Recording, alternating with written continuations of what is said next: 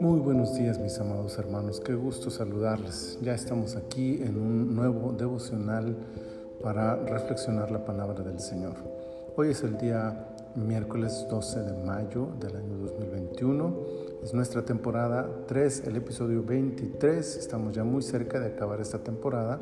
Estamos en Levítico, capítulo 23, y he escogido el versículo 37 para leerlo con ustedes en esta ocasión.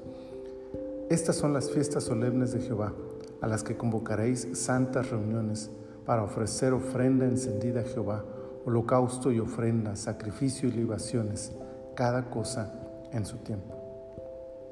En el contexto de una lista que pareciera interminable de ordenanzas y mandamientos, Dios cambia la perspectiva al establecer una serie de eventos con un propósito específico.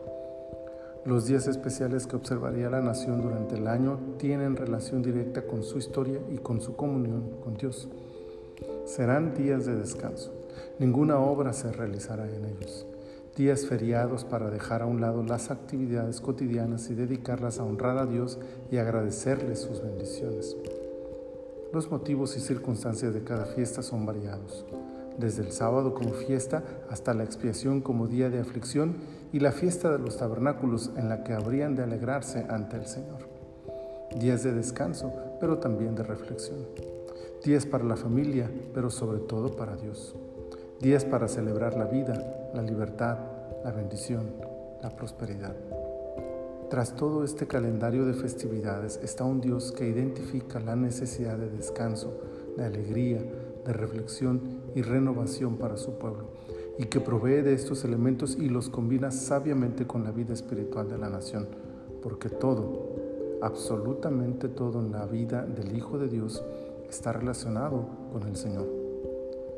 Más allá de que todas, de que tales festividades son de índole nacional para Israel, la verdad implícita en ellas nos muestra a nuestro Dios interesado por el bienestar integral de su pueblo y deseoso de verlo disfrutar y alegrarse en él.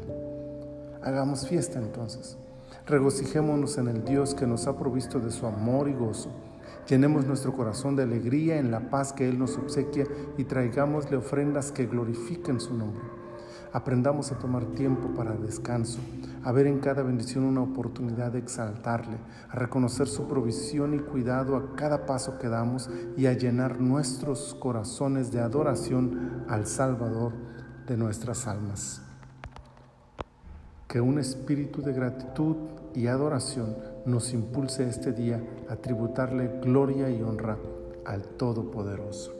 Te exaltamos, Señor, te damos gloria y honra y nos gozamos en ti, nos alegramos en ti, Señor, y disfrutamos de cada una de tus bendiciones, Señor. Gracias, gracias, gracias. Renueva en nosotros este espíritu de gratitud, renueva en nosotros este espíritu de adoración. Haznos aprovechar cada oportunidad que tenemos, Señor de reflexionar en ti, para agradecerte todas tus bendiciones, Señor, y para adorarte, para también reconocer nuestra necesidad, nuestra dependencia de ti, Señor, como en cada una de estas fiestas ocurría en aquel tiempo.